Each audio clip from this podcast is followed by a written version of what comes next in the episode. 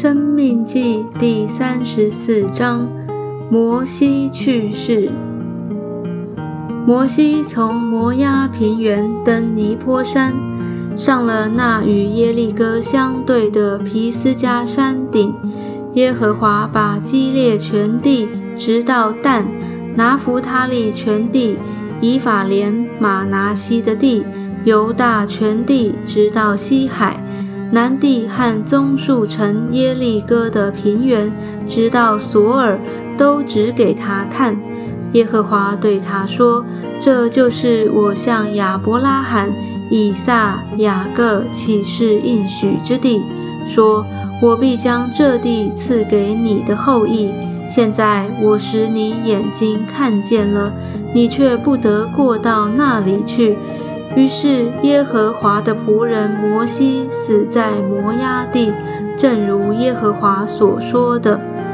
耶和华将他埋葬在摩押地伯皮尔对面的谷中，只是到今日没有人知道他的坟墓。摩西死的时候年一百二十岁，眼目没有昏花，精神没有衰败。以色列人在摩押平原为摩西哀哭了三十日，为摩西居丧哀哭的日子就满了。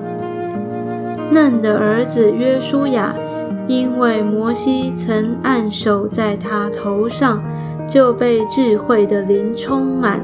以色列人便听从他，照着耶和华吩咐摩西的行了。以后以色列中。再也没有兴起先知像摩西的，他是耶和华面对面所认识的。